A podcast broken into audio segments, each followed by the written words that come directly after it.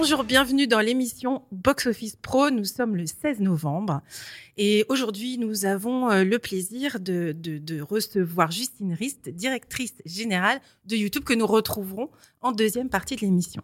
En attendant, sur le plateau, bonjour Julien. Bonjour Marion. Ça va? Bah ça va très bien, pleine forme. Et bonjour Magnifique temps. Euh, bien. Pas du tout fait saucer en arrivant de boulot non, ce matin. Tout va tu viens en vélo en plus. Oui, tout à fait. Merci de le signaler.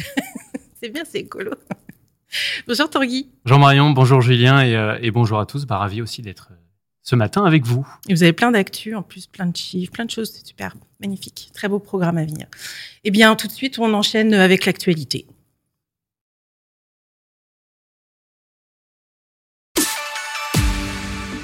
Avec Échégule. Échégule, bonjour, en direct de Montpellier. Bonjour tout le monde. Ça va Échégule Ça va bien, merci.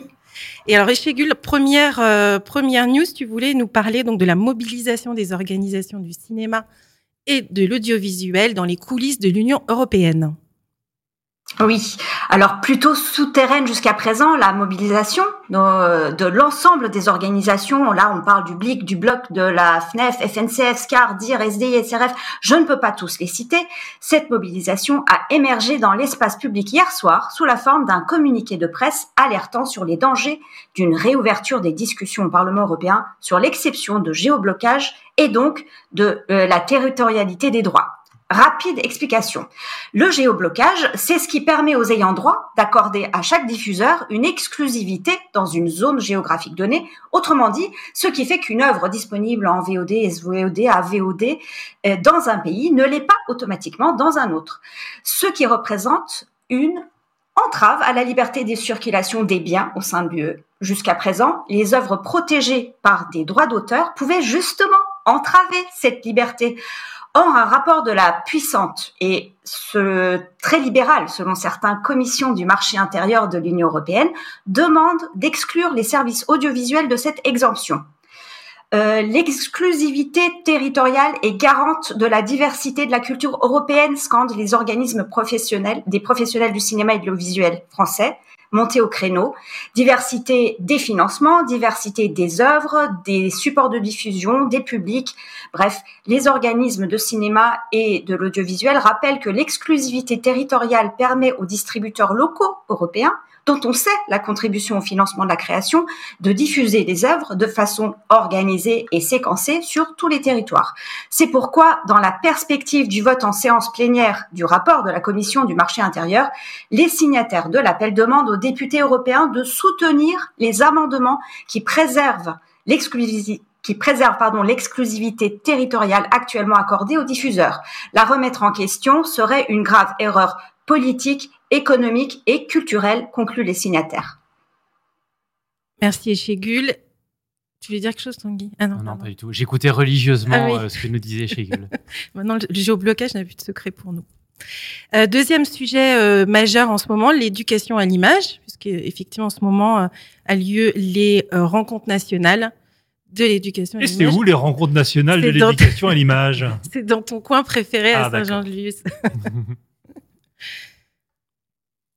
Vous m'avez embrouillé dans toute mon intro, mais c'est pas grave. Donc, à Saint-Jean-de-Luz, c'était à moi de le dire, où ils sont réunis cette semaine pour les rencontres, leur rencontre nationale annuelle. Les coordinateurs des dispositifs scolaires tiraient, eux, la sonnette d'alarme sur la directive du ministère de l'Éducation nationale qui remet en cause la formation et la participation des enseignants aux différents dispositifs.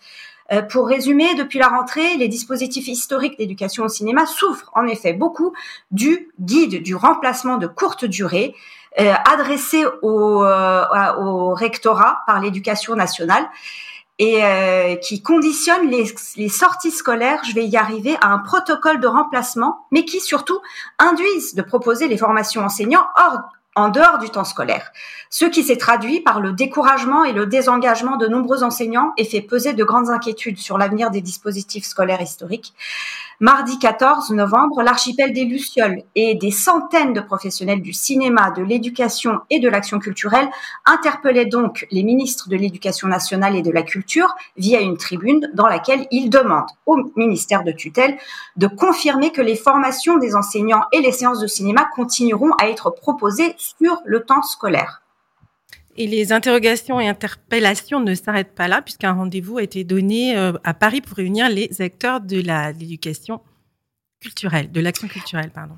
De l'action culturelle, oui. Jeudi 30 novembre, la Fédération de l'action culturelle cinématographique convie à un grand débat, notamment autour du pass culture, euh, sa capacité de financement, mais aussi d'éditorialisation des contenus et de prescription pédagogique, alors que le ce pass culture est présenté comme une solution majeure au manque de moyens qui menace nombre d'acteurs de l'action culturelle.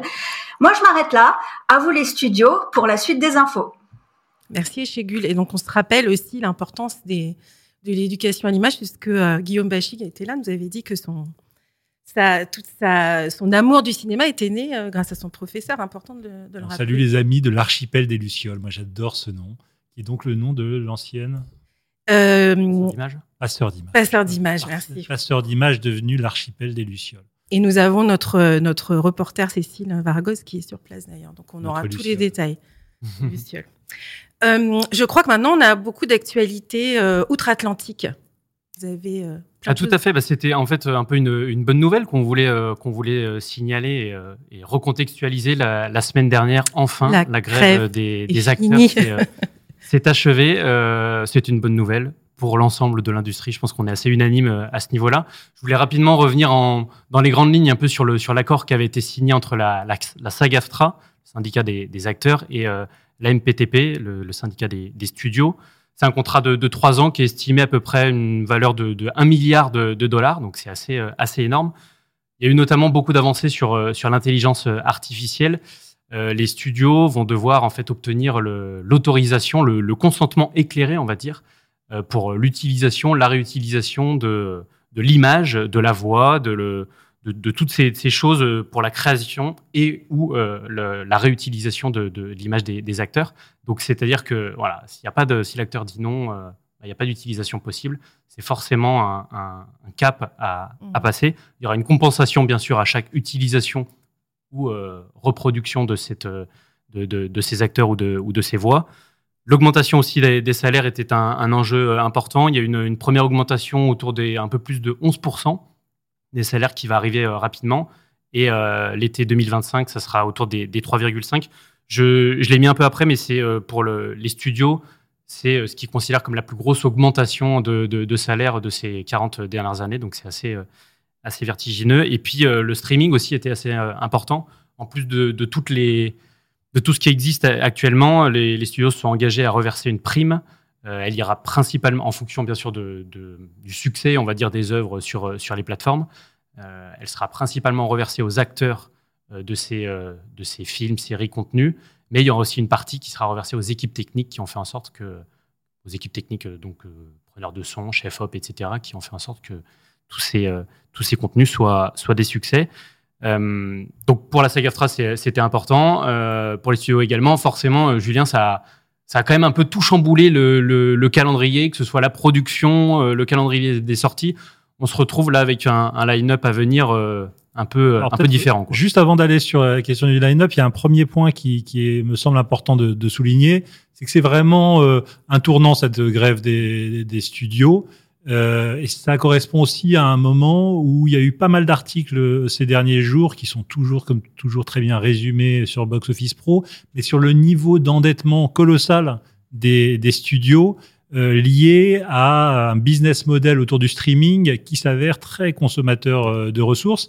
Et donc, euh, on est à un moment un peu charnière pour les studios qui vont devoir redéfinir leur modèle, qui ont des coûts qui augmentent d'un côté, qui ont des revendications très légitimes, des talents scénaristes, acteurs, etc., qui vont, qui vont se, être réévalués.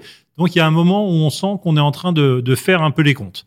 Euh, mais euh, et ça c'est important de l'avoir euh, bien présent à l'esprit. Les comptes pour le secteur du cinéma, ils passent aussi par le line-up des films. On sait, on a appris et confirmé depuis la réouverture des salles après le, Covid que finalement c'est bien l'offre qui qui vient alimenter la demande et donc il y a une certaine vigilance ou une petite inquiétude qui pointe son, son nez sur le sur l'année 2024. Donc est-ce que tu peux juste nous résumer quelques éléments marquants sur euh, le line-up euh, de, l'année 2024. Qu'est-ce qui change et qu'est-ce qui continue à changer? Bah, il y a pas mal de, de, mouvements effectivement parmi les, les studios. Ce qu'on peut, ce qu'on peut signaler, c'est que la, la, première sortie euh, vraiment d'ampleur majeure, on va dire, qu'on, qui, est, qui est attendue à, de, de tous, ça sera Dune 2 chez, chez Warner Bros. qui arrive à la, à la mi-mars. Et qui a suscité euh, l'enthousiasme de, de, ceux qui euh, ont eu la chance de le découvrir il y a quelques jours. Tout à fait déjà. Donc c'était c'était déjà assez euh, assez euh, intéressant, mais c'est vrai que du coup il y a déjà un petit un petit laps de temps. Après on a euh, bien sûr d'autres d'autres gros films qui vont arriver. Il y a notamment Deadpool 3 qui est qui a été repositionné, lui repoussé également à, juillet puisqu'il a le tournage a repris là ces ces derniers jours. Pas mal d'autres d'autres mouvements. Mission Impossible qui lui a carrément Mission Impossible 8, la deuxième partie. qui, qui a été repoussée d'un an, qui sortira plutôt l'été 2025. On a Blanche-Neige aussi, qui était censé être un, le, live action de, Disney qui était censé être un des temps forts de, ce printemps 2024 qui est repoussé également euh, d'un an. Euh, le Roi Lion, Captain America, beaucoup aussi de, grosses productions Marvel euh, chez, Disney ont été décalées plus sur sur l'année de 2025. Donc on s'attend à un exercice 2024 peut-être allégé d'un point de vue film américain, grosse locomotive américaine. Il y a quand même des petits titres je vais pas dire indé, mais de, labels de, des gros studios qui vont être euh, qui vont être attendus. On pense à Argyle chez Universal, il y a aussi Fall Guy euh, qui a été euh, repositionné au printemps. Il y aura quand même une offre, mais elle sera un peu plus éparse. Mais c'est pas non plus inquiétant. C'était attendu. Le contraire nous aurait même étonné, mais c'était attendu que ce soit un peu décalé. La production avait pris du retard. Et effectivement, moi, quand j'ai échangé pas mal ces derniers jours avec nos collègues et partenaires américains, y a une certaine appréhension sur, euh, sur l'année 2024. Euh, un de mes collègues américains dans le domaine de la billetterie me résumait euh, le sujet en disant Brace for Impact. C'est accrocher vos ceintures, pour le dire de manière un petit peu soft, mais on est vraiment dans cet état d'esprit-là où on savait que l'année 2024 n'allait pas nécessairement être une très très grosse année.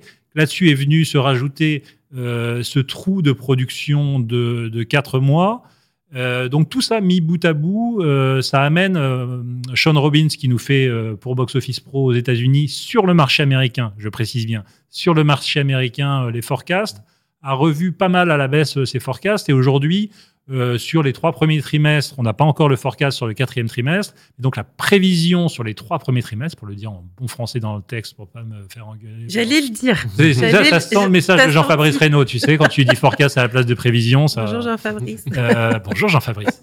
Euh, et, et, donc on est plutôt sur une tendance où par rapport à 2023, on serait à moins 10, moins 15% sur le marché américain. Donc c'est un vrai sujet de préoccupation majeure là-bas.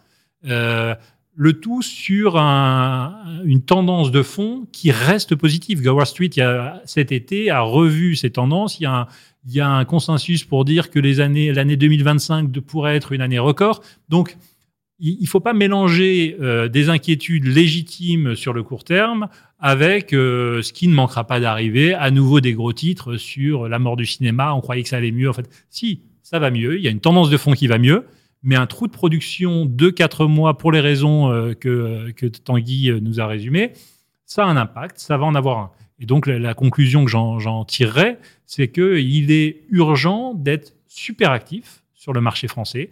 On voit euh, qu'autour de l'éducation à l'image, il y a des vrais enjeux. On voit que l'événementialisation du cinéma est plus importante que jamais. Et donc, pour continuer à, animer les très bonnes ondes qu'on voit sur, dans les salles de cinéma depuis quelques mois, il va, falloir euh, redoubler d'efforts, de créativité, euh, d'imagination. Et je crois que notamment les, grandes opérations euh, de, la fédération, Printemps du cinéma, Fête du cinéma, sur lesquelles je sais qu'on s'active beaucoup, vont être plus importantes que jamais, peut-être en cette année 2024 qui sera qui sera pas évidente. Donc voilà, il faut retrousser nos manches, être réaliste sur sur ce qui nous attend. Et mais être réaliste ne veut pas dire être pessimiste. La bonne nouvelle, c'est que tous ces efforts ont aussi porté leurs fruits cette année. Donc, euh, Absolument. On, sait que ça marche. Voilà, on sait que ça marche. On sait que ça marche, on sait que le public veut revenir, mais on sait aussi qu'il va y avoir des défis euh, particuliers. Donc, euh, on va accrocher nos ceintures et, se préparer à, relever ce défi. Mais honnêtement, après les défis qu'on a soulevés, relevés ces dernières années, hein, c'est pas un petit trou d'air de quelques mois qui va nous affoler. On est d'accord On est d'accord. Merci pour toutes ces actus. Et donc maintenant, on va pouvoir retrouver notre, notre invité Alors notre invité, je veux quand même bien préciser les choses. Donc Justine, Justine Rist de, de, de, YouTube, que nous avons, que vous ne croyez pas qu'en l'espace d'un jingle, on a tout changé, qu'on a interrogé il y a quelques jours sur ce même plateau. Euh, qui nous a parlé de plein de sujets euh, passionnants. On va parler beaucoup donc de YouTube, euh, du, lien de YouTube avec le cinéma, de droits d'auteur et aussi pas mal de d'IA notamment. On le voit là sur la couverture du, magazine que vous avez reçu, de modération également, droits d'auteur, tu l'as mentionné. Enfin, riche. Donc voilà, une, un très bon moment qu'on a passé tous les deux avec Justine, avec Justine. en ton absence. Et donc, on retrouve tout de suite la rubrique invité.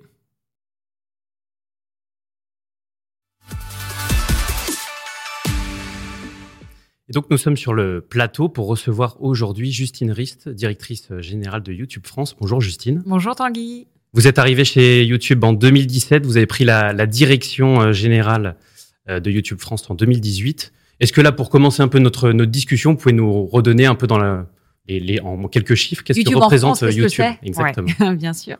Euh, déjà, YouTube, 18 ans d'âge. YouTube en France, 15 ans d'âge. Aujourd'hui, plus de 41 millions d'utilisateurs chaque mois qui viennent sur la plateforme. Euh, une contribution, on a fait, on fait depuis trois ans cet exercice de euh, publication de notre rapport d'impact économique pour avoir la contribution à l'économie française qu'apporte YouTube. Et l'édition de cette année, qui date d'il y a trois semaines, donc c'est des chiffres tout frais, euh, mesure que YouTube a contribué à hauteur de 850 millions d'euros au PIB français et à la création de 21 000 emplois équivalents temps plein. Et ça, c'est des chiffres importants parce que ça montre ce que vous savez déjà très bien, mais à quel point la création venue du web et de YouTube en particulier se professionnalise, se structure et se développe. Euh, donc euh, YouTube en France, euh, voilà un, ancrage qui ne cesse de se développer. YouTube dans le monde, c'est 2 milliards d'utilisateurs chaque mois. et après, mais je pense qu'on pourra y revenir. Hein, on a vraiment un enjeu de développement de différents formats de création. Et ce qu'on observe, c'est qu'on a des usages à la fois sur les contenus longs, donc ça c'est intéressant pour le cinéma et toutes les productions, les créations longue forme, et les contenus courts qui sont en pleine émergence. Euh, donc cette logique du multiformat qui nous caractérise, parce que le paysage de la création euh, digitale c'est très étoffé, et tant mieux, et vraiment aussi euh, la marque de fabrique de YouTube. on est très très heureux de t'accueillir aujourd'hui parce qu'avec les chiffres que tu nous partages, on comprend que c'est une big boss de l'internet français qu'on reçoit aujourd'hui. Ce qui m'intéresse, parce que nos, spectateurs sont passionnés de cinéma, sont des professionnels du cinéma, c'est entre YouTube et le cinéma, il y a une histoire particulière et un enjeu euh, particulier. Comment tu peux nous, nous résumer euh, cet enjeu pour vous, euh, YouTube, de la salle de du cinéma en général et de la salle de cinéma en particulier? Bien sûr. Tu as raison, Julien. En fait, déjà, la relation entre YouTube et l'industrie du cinéma, l'industrie audiovisuelle en général et celle du cinéma en particulier, elle date depuis fort longtemps. Elle a commencé en fait par tout le sujet de la lutte contre le piratage et de la protection des droits d'auteur. En fait, euh, comme on est euh, un acteur déjà, euh, tu vois, très installé, 18 ans d'âge, c'est beaucoup dans le numérique. un de nos premiers chantiers a été comment protéger les œuvres sur la plateforme. Dans ce cadre-là, on a créé une solution technologique il y a plus de dix ans qui s'appelle Content ID, qui consiste en faire des empreintes numériques des œuvres. Euh, ce point-là, ça a été le premier point euh, vraiment très concret pour répondre à la demande de l'industrie de protéger euh, les œuvres contre le piratage en ligne. Alors, ces empreintes numériques, concrètement, ça, veut dire que de manière automatisée. Alors, il faut que l'ayant droit, évidemment, fasse la démarche et ensuite, qu'il ait ou qu'il n'ait pas une présence sur YouTube, ça c'est important. Euh, L'ayant droit, une fois qu'il a déposé son empreinte, va décider de ce qu'il euh, autorise. Je peux autoriser euh, l'utilisation d'extraits ou d'intégralité de mon contenu parce que j'estime que j'ai besoin qu'il soit viral ou que voilà. Je peux autoriser sans publicité. Je peux autoriser avec publicité. Et dans ce cadre-là, comme je suis l'ayant droit, j'en perçois la rémunération, puisque je le rappelle, le modèle économique de YouTube, c'est de la publicité. Et ensuite, nous euh, redistribuons 50, plus de la moitié d'ailleurs, des revenus publicitaires aux détenteurs des chaînes ou derrière les fameux ayants droit. Et donc, la relation avec le cinéma, elle a commencé par ça. Comment on protège contre le piratage sur YouTube?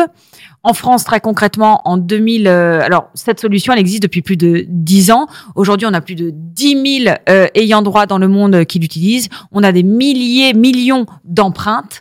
Euh, on neutralise de manière automatique tous les usages, ben, voilà, qui ne qui, qui sont, enfin, tels que les pilotes, les ayants droit. En France, en 2017, on a fait un accord avec le CNC et l'ALPA.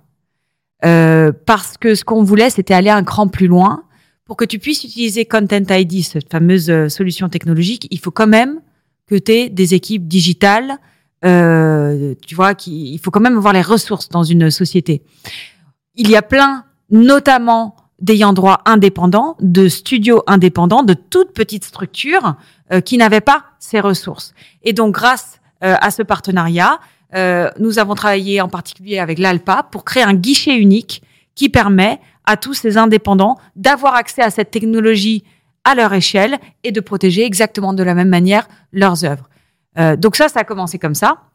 Et puis ensuite, petit à petit, eh ben, toute l'industrie, on va dire traditionnelle du cinéma, s'est emparée de YouTube, euh, que ce soit les studios, enfin, Allociné euh, euh, est un très bon exemple. Je crois que vous, alors, vous êtes l'année dernière, c'était vos 30 ans. C'était notre 30 ans. T'en as que 18. Moi, j'en ai 30. ça se voit un peu, d'ailleurs. Mais, mais... on s'est retrouvé, euh, tu vois, le réseau, par exemple, euh, euh dans lequel euh, Box, euh, Allociné fait partie, Box Office, c'est un très beau témoignage de à quel point les acteurs référents historiques de l'industrie se sont emparés de la plateforme, soit pour faire de la VOD publicité, tu vois, gratuite, soit pour faire de la transaction.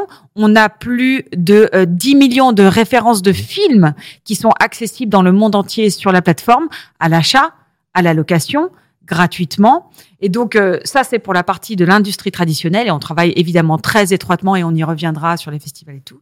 Et puis, ce qui s'est dessiné depuis une petite dizaine d'années, ben, c'est la nouvelle génération du cinéma. À la fois cinéastes, donc dans la création des œuvres, mais aussi les cinéphiles et la nouvelle génération de la critique du cinéma qui est hyper florissante sur YouTube et en particulier sur le YouTube français. Peut-être on y reviendra aussi et qui du coup euh, ben, rencontre, tu vois, tous ces mondes, on va dire des des anciens et des modernes se rencontrent et ça continue de nous notre but c'est d'offrir la meilleure scène numérique possible à euh, tout cet écosystème et faire que bah, le cinéma français continue de briller euh, partout dans le monde. Alors, il y a beaucoup de choses dans ce que tu nous dis. On va essayer de, décomposer euh, un peu. Déjà, ce qu'on consomme sur YouTube. Bah, là, nos, nos, spectateurs qui sont en train de nous regarder, ils ont pris l'habitude depuis quelques années de suivre des émissions en direct ou en léger différé pour cette interview. Mais donc, il y a du contenu qui s'apparente à du contenu de flux, mais qui va être disponible en replay. Oui. Il y a des œuvres qui vont être mises en intégralité, soit financées par la pub, soit euh, soit en mode dans un modèle de VOD euh, transactionnel. Parce qu'elles ont déjà été financées dans un des premiers circuits de distribution avec les ayants droit veulent leur donner une deuxième, troisième vie. Et puis il y a un élément majeur dans la vie euh, du cinéma et des cinémas qui a un usage très développé, c'est aussi les bandes annonces qui, qui vivent énormément sur sur YouTube. Donc entre ces différents types de contenus, euh, déjà, est-ce qu'il y a des, des, ordres de grandeur qui sont radicalement euh, différents? J'imagine que l'émission Box Office Pro pèse assez lourd dans, dans l'audience euh, de, de, YouTube en France, mais à part cette émission que vous suivez actuellement, il y a d'autres contenus qui pèsent très très lourd. Est-ce que tu peux nous donner un petit peu des pas des ordres de grandeur, mais des, des indications sur ce qui se développe fortement, ce qui peut-être se ralentit. Comment tu vois l'évolution de ce qui est consommé sur la plateforme? Alors déjà, en termes de typologie de format, clairement la bande-annonce continue d'être un format hyper attrayant euh, pour euh, les utilisateurs. Et, et, je fais une petite aparté, mais tu parlais de euh, quand on parle de cinéma, il y a bien sûr ce qui se passe sur le digital, mais après il y a le lien avec la salle. On a fait une enquête nous Ipsos euh, il y a six mois pour le dernier festival de Cannes, et on a mesuré que 60% des moins de 35 ans, donc ça c'est intéressant, tu vois, le public plutôt jeune, regarde des bandes annonces sur YouTube et ces bandes annonces plus tous les contenus un peu périphériques qu'on peut avoir autour des films, leur donnent envie d'aller voir les euh, contenus en salle. Donc, euh, vraiment, une envie très forte et un succès très fort toujours de ces contenus bandes annonces. Les contenus longs et en particulier les longs métrages, les films, les documentaires sont des contenus qui ont énormément et de plus en plus de succès. Quand je parlais des 41 millions d'utilisateurs chaque mois en France sur YouTube, euh, ce sont euh, des usages qui sont mesurés par médiamétrie, qui sont mesurés sur le mobile, sur les tablettes et sur les ordinateurs. L'usage qui n'est pas encore intégré, ce fameux quatrième écran, c'est l'usage depuis les téléviseurs connectés.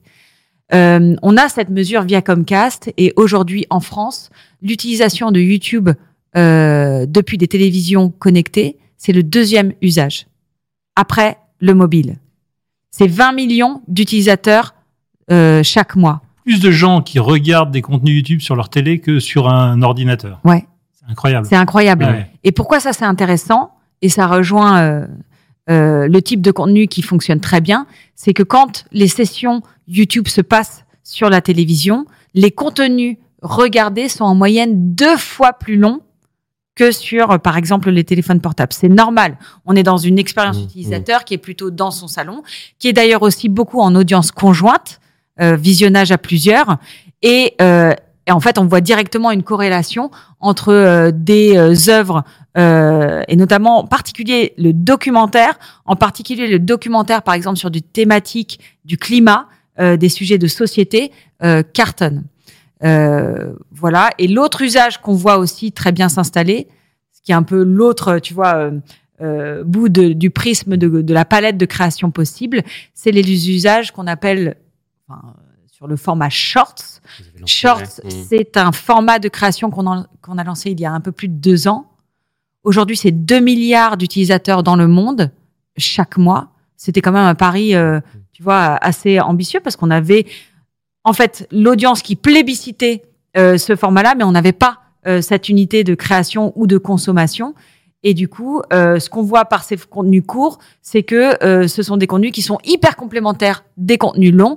Et donc, pour revenir au cinéma, des extraits de films, des extraits de casting, des extraits de ou même de bandes annonces qui renvoient sur du contenu long, c'est des mécaniques qu'on voit qui fonctionnent très très bien et qui sont très utilisées par euh, les chaînes euh, autour du cinéma.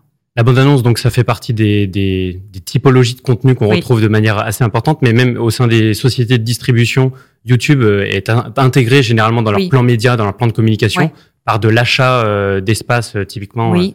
Comment est-ce que ça se, ça s'articule un peu? Est-ce que ah Comment est-ce ben, que ça se présente ces relations Il y a, y a deux, deux, manières pour les les distributeurs dans la phase de promotion d'un film d'opérer avec YouTube. Soit vous faites du contenu qu'on appelle organique, c'est-à-dire je vais poster sur mes chaînes YouTube, euh, voilà mes bandes annonces ou tous mes contenus.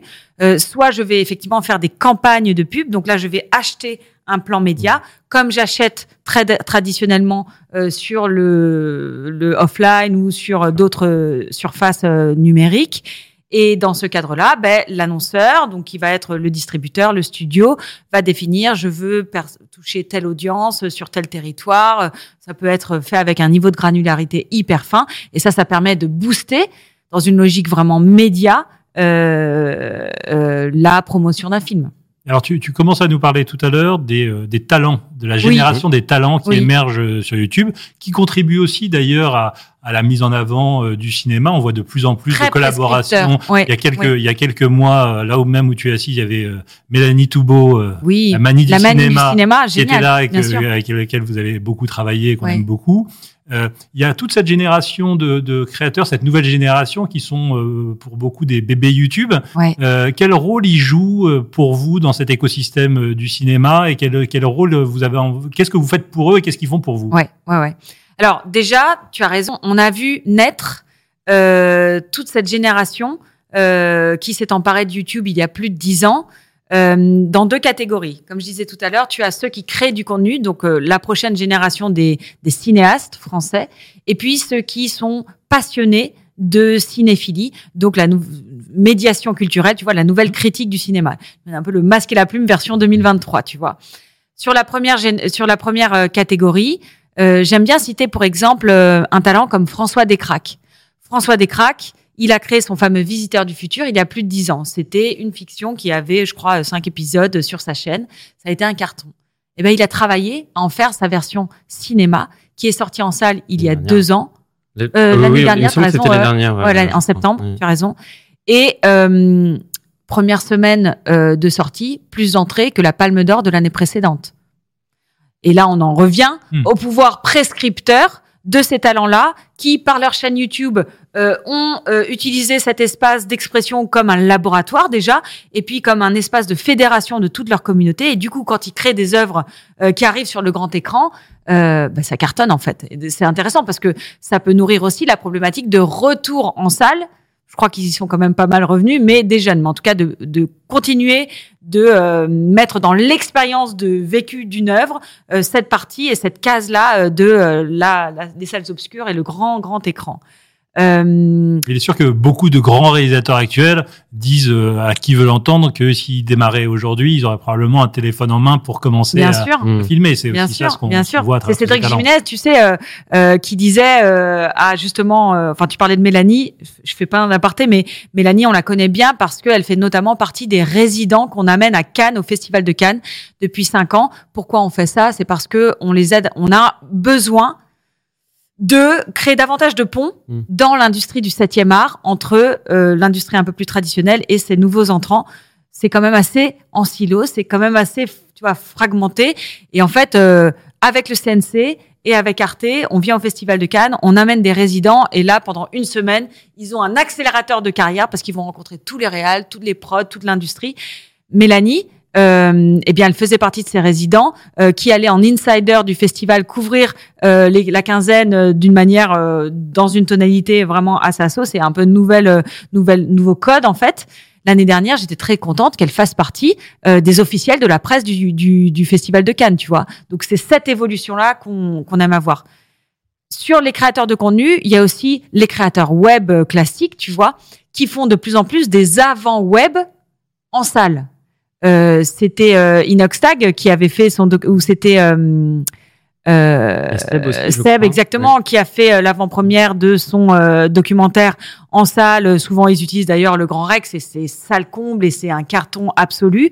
Donc, pareil, sans forcément aller sur de la fiction, du scripté, le, on revient au genre documentaire qui qui est très plébiscité et les talents du web ont bien compris la force de créer ce rendez-vous en salle pour amorcer euh, la vie d'une œuvre, y compris sur YouTube. Et ensuite, on a cette autre partie des talents qui sont les cinéphiles, la nouvelle critique, euh, qui, alors on cite Mélanie, mais il y a aussi une mm. Clara Runway, enfin il y, en a plein, il y a plein de chaînes, il y a Blow Up, euh, il y a Ludoc, enfin euh, des chaînes qui sont fantastiques, vous en avez plein dans le réseau Allociné aussi, Faux Raccord, etc., qui sont démentes parce qu'elles te font connaître euh, les dessous d'un film, avant ou après d'ailleurs euh, qu'il arrive en salle, de manière complètement inédite. Et ça, ça nourrit cette passion commune du cinéma. Donc nous, notre donc voilà ce que ces talents-là apportent sur la plateforme, un contenu de très grande qualité euh, qui fait connaître au plus grand nombre des œuvres d'aujourd'hui, mais aussi des œuvres d'hier. Le patrimoine, la notion patrimoniale est très importante. Et puis nous, ce qu'on essaye de leur amener, c'est en plus d'avoir la meilleure scène numérique, la plus grande scène numérique en France et pas que à l'international, parce que quand tu postes sur YouTube, au passage, 60% euh, des vues qui sont faites par les contenus créés en France le sont faites à, le sont à l'étranger.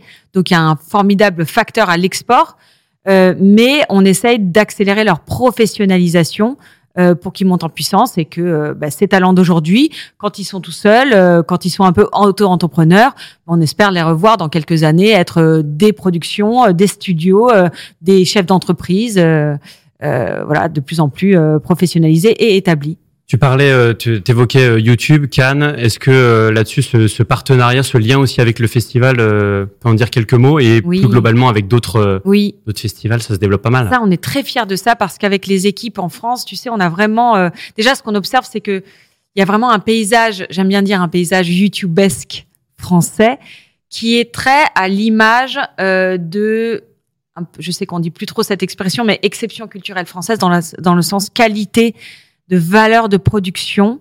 Euh, pourquoi? Parce que en plus euh, bon d'avoir notre modèle de partage de plus de la moitié, on travaille très étroitement depuis qu'on est en France avec des entités comme le CNC. Vous savez qu'on contribue euh, au travers de la taxe, euh, euh, alors qui porte bien son nom, quasiment taxe YouTube, mais au fond euh, CNC Talent. Euh, on travaille très étroitement avec des entités comme la SACD. Comme la SCAM, comme la SACEM, et on travaille très étroitement avec les institutions et des moments forts de l'industrie comme les festivals. donc petit à petit, en fait, fort de ces liens euh, très très organiques avec euh, l'industrie et la filière, eh bien, euh, on arrive à avoir des dispositifs très intégrés, typiquement à Cannes, avec cette logique des résidences cannoises, mais aussi à Clermont-Ferrand, par exemple. le Cannes du court métrage, mais pareil, dans cette logique d'accélérer la professionnalisation des talents du court métrage très présent sur YouTube, mais aussi de faire de donner un coup, un coup de projecteur sur leurs œuvres. Euh, on a été euh, aussi partenaire pour cette première édition de Biarritz. On était ensemble, on a fait la fête euh, pour les 30 ans d'Allociné. On est très heureux de pouvoir être à vos côtés pour souffler les bougies euh, d'Allociné. Mais euh, voilà, on, on essaye vraiment d'apporter toute la puissance de la plateforme au service de la création française. C'est quelque chose qui est, pardon, excuse-moi, je voulais juste terminer sur le, peut-être sur les festivals, c'est quelque chose qui est important en tout cas de développer et de continuer à, on à accroître. de euh, plus, tu vois, et, et quand on le fait, on le fait pas dans une logique sponsoring, euh, mettre des drapeaux rouges sur la plage de, du, du festival, c'est pas du tout notre approche. Nous, notre enjeu, c'est vraiment d'aider la filière. Euh, à la fois, encore une fois, les acteurs plus traditionnels à faire cette mue digitale, à accélérer euh, leur présence sur YouTube. Et donc, on a des équipes en France, ça aussi, c'est important de le dire. Hein. On a des équipes qui sont présentes et qui sont là pour accompagner, prendre main dans la main. Et vous le savez bien, puisque c'est exactement comme ça qu'on fonctionne avec vous, avec la maison euh, Allociné et Webedia plus largement. Mais euh, pour euh, être au courant de toutes les, nouveaux, toutes les nouveautés qui arrivent sur YouTube, et il y en a mille nouveautés produits, euh, euh tous les, même les bêta testing des innovations produits. Par exemple, on parlait de du facteur à l'export et de l'accélération de, enfin de la puissance de frappe de YouTube pour être connaître, connu à l'international. L'idée de, par exemple, des outils de doublage, de multilangue sont très très précieux pour pour ces entités-là. voilà, donc on espère continuer ces collaborations. Ce sont des initiatives très France, mais c'est normal parce que c'est l'exception euh, française. Et pour nous, euh, très France, et elles font beaucoup de sens aussi. Donc, on espère euh, vraiment les maintenir le plus longtemps possible. Alors, quand on parle du, du rôle de YouTube et d'un certain nombre de grandes plateformes digitales dans le monde du cinéma, il y a aussi, c'est un terme que tu utilisais tout à l'heure, la contribution à la conversation. En fait, oui. YouTube, comme d'autres plateformes, contribue à créer la conversation encore plus que d'autres plateformes. Et je voudrais citer deux exemples, un plutôt positif pour la filière et un plutôt négatif pour la filière récente, pour voir comment vous vous positionnez, vous, sur cette question de la conversation. Il y a eu un phénomène il y a quelques semaines sur, euh, sur TikTok au moment des vacances autour du film Consentement, qui d'un coup euh, a cristallisé la conversation et on a vu des entrées euh, s'envoler de manière assez inattendue.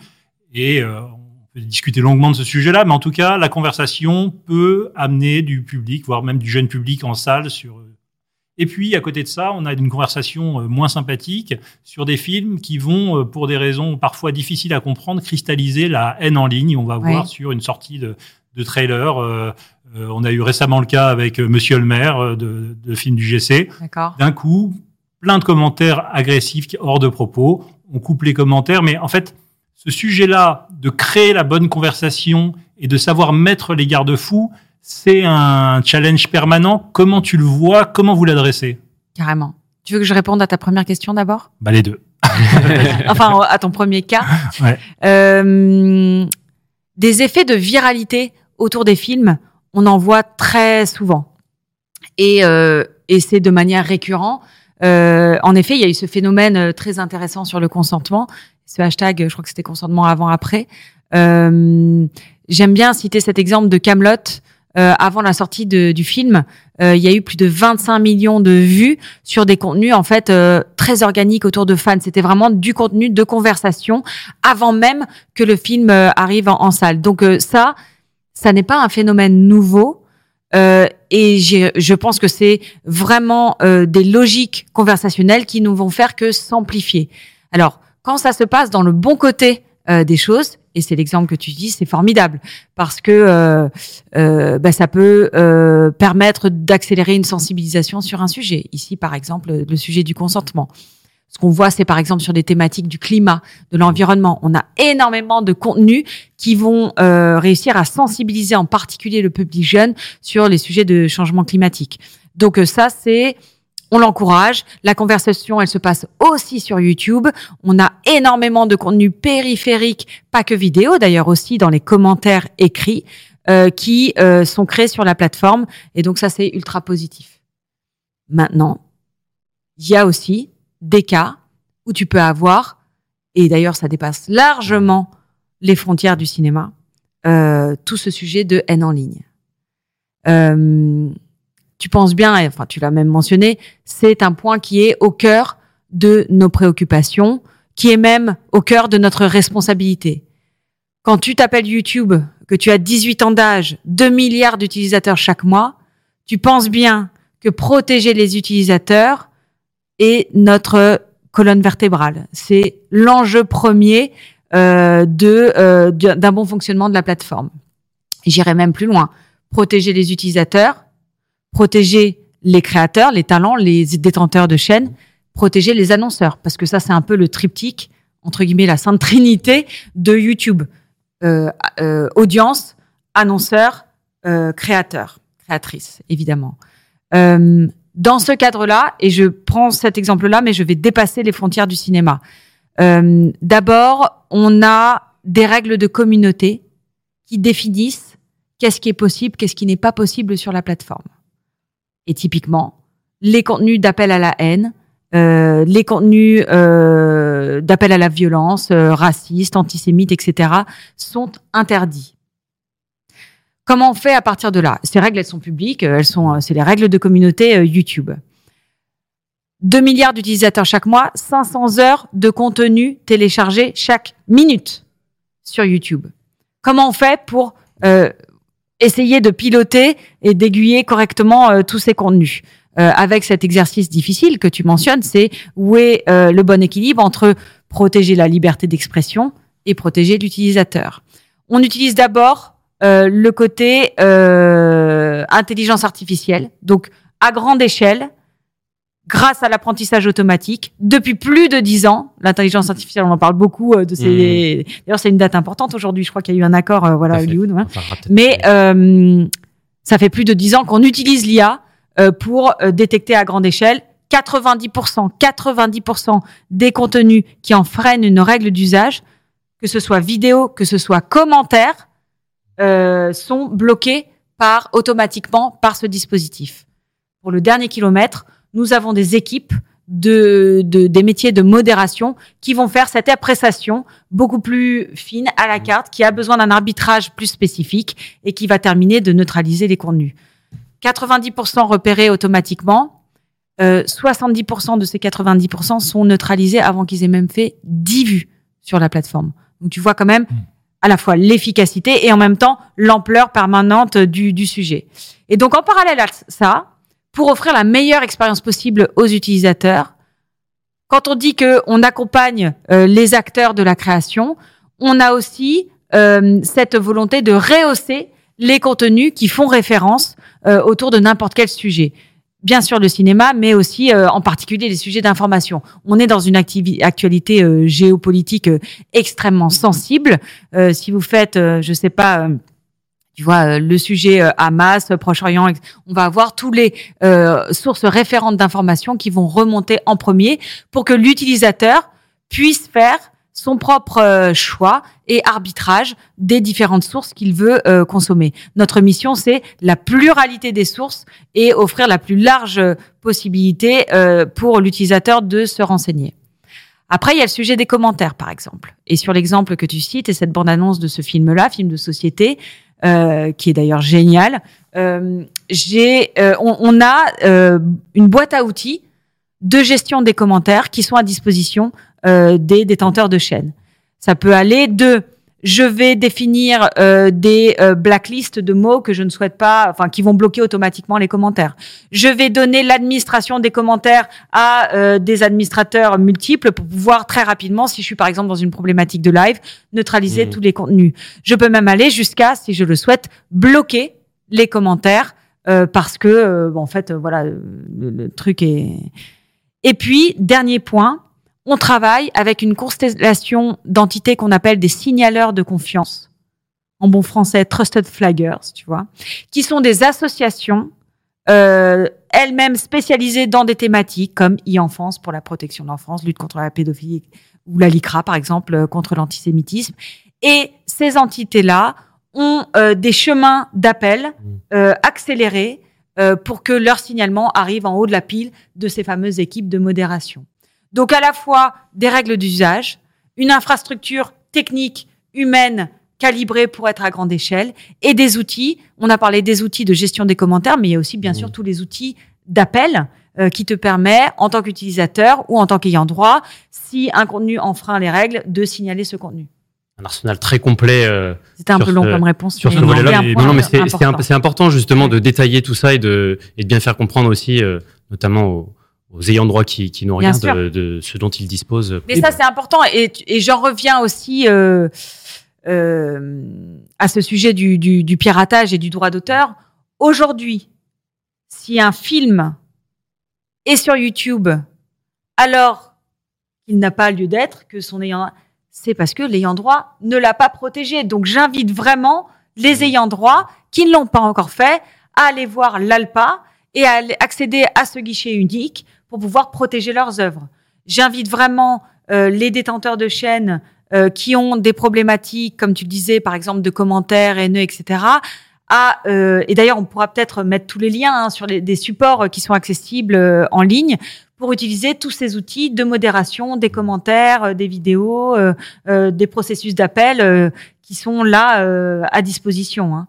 Et puis on imagine bien que dans, dans le contexte assez tragique de l'actualité géopolitique du moment, malheureusement, le sujet de la haine en ligne, il s'arrête pas au déchaînement sur quelques films. C'est un épiphénomène et que c'est un sujet majeur. Et, et, je peux peut-être donner, bon, c'est un peu, mais pour te dire à quel point ce sujet-là euh, on l'adresse euh, depuis qu'on existe en fait.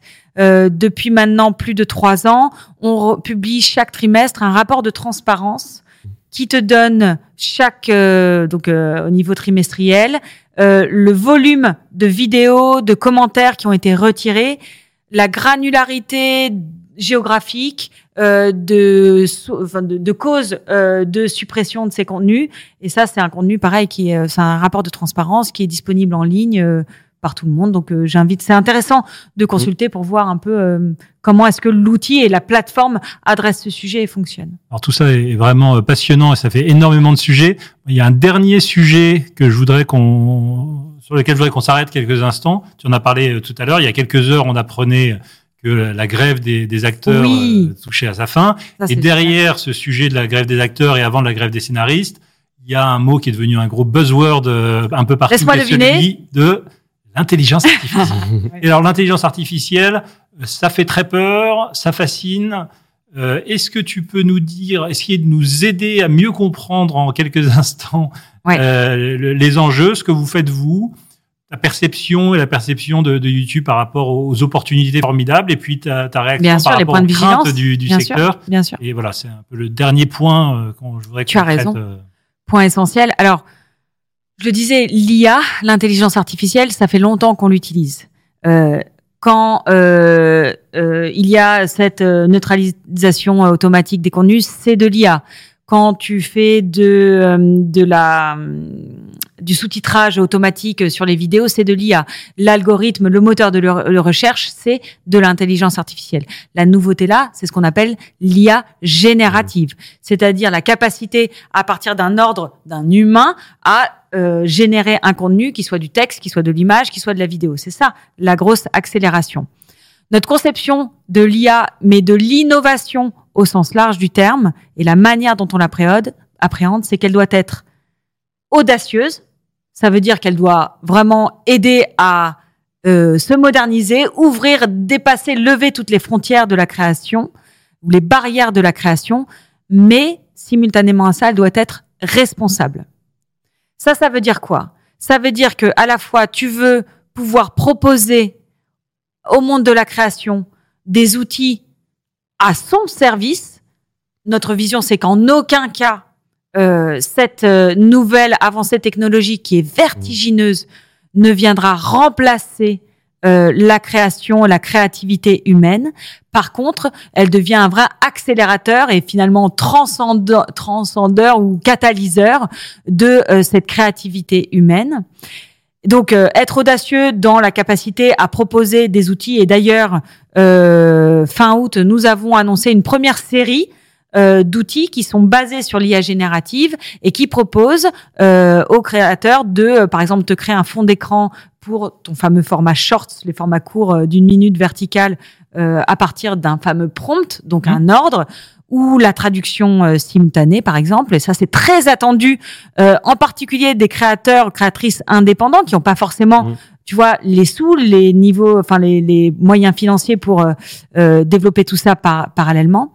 Et quand on dit responsable, eh bien, c'est travailler avec l'écosystème pour comprendre ses besoins, pour aller explorer comment cette nouvelle technologie peut ouvrir euh, des nouveaux champs de possibles. On a créé, on a commencé avec la musique et on a créé un incubateur, une sorte de think tank euh, avec Universal euh, pour travailler avec un corpus de euh, talents émergents sur, par exemple, le modèle de la création et de la aussi distribution de valeur que permet l'IA, l'IA générative, dans le monde de la musique. Donc, l'IA, oui, mais l'IA responsable, de manière audacieuse et faite conjointement avec l'industrie, avec l'écosystème. C'est comme ça qu'on le travaille.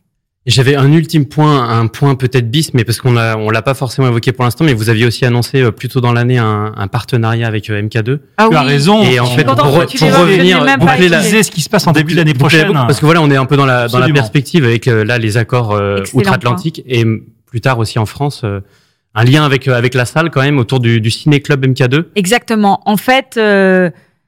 Problématique Covid et post-Covid, retour des jeunes en salle, euh, j'ai expliqué comment on était présent dans les festivals.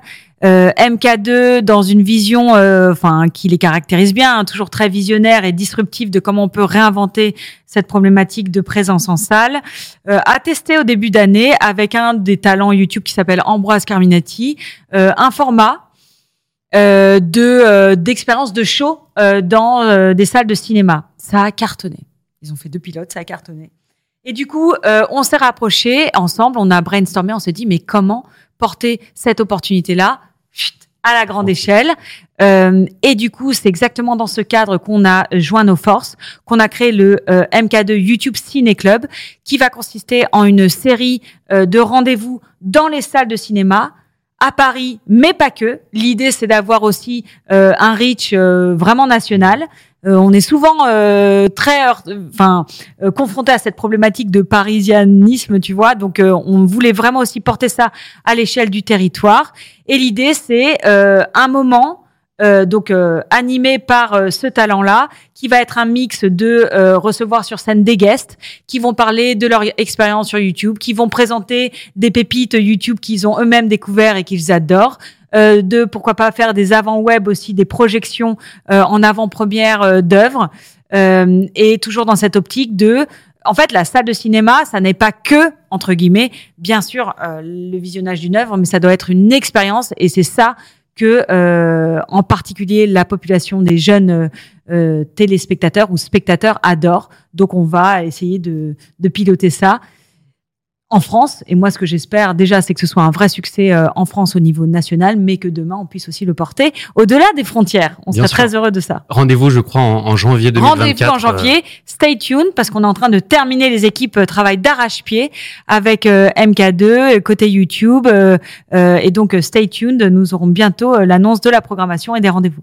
On ne manquera pas d'en reparler euh, certainement d'ici janvier euh, dans l'émission. Alors comme tu le sais sans doute, euh, on termine jamais une émission comme ça. On a une dernière séquence pour l'émission. Exactement. Ouais, tout de suite la sélection de l'invité.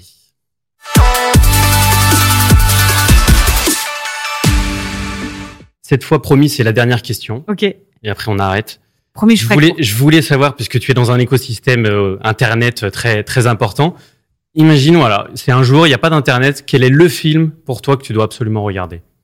J'ai le droit de dire, oui, forcément un film que j'ai déjà vu, mais euh, moi je suis une euh, grande fan de Miyazaki. Donc le voyage de Chihiro, euh, je regarde beaucoup. ouais, n'importe quelle œuvre de Miyazaki, même plusieurs. À la, je, je, pense que je ferai du binge mm. et j'en regarderai plusieurs. Bah, c'est magnifique comme réponse qui colle un peu avec l'actualité. On sait en plus ah bah que nouveau film, ce nouveau long métrage cartonne mm. en salle. Ouais. Donc c'est euh, la seule à pas être allée parce que tout le monde s'est précipité en salle pour aller voir. Je crois que c'est un des plus gros succès. C'est un énorme carton. Tout à fait. Ouais, il est. Euh, Mais du coup, en regardant, et d'ailleurs, je fais un petit clin d'œil et remerciement à vous parce que vous avez fait euh, sur les chaînes Allociné une petite rétrospective de Miyazaki, sa manière de créer qui est géniale. Donc merci pour ça et je le recommande. Eh ben merci à toi, Justine, surtout d'être venue, de nous avoir euh, partagé toutes ces euh, informations autour de, de YouTube. C'était très intéressant. Merci beaucoup. Merci Julien aussi. Quand, euh, alors Tanguy? Rendez-vous là. Je me, je me projette. Je fais comme si on était du coup le 16 novembre. on se retrouve du coup fin novembre pour la une nouvelle émission en plateau. Bien sûr, d'ici là, l'actualité continue sur le site de boxofficepro.fr. Merci à vous deux d'avoir été là avec moi. Merci à vous pour votre suivi et bonne séance.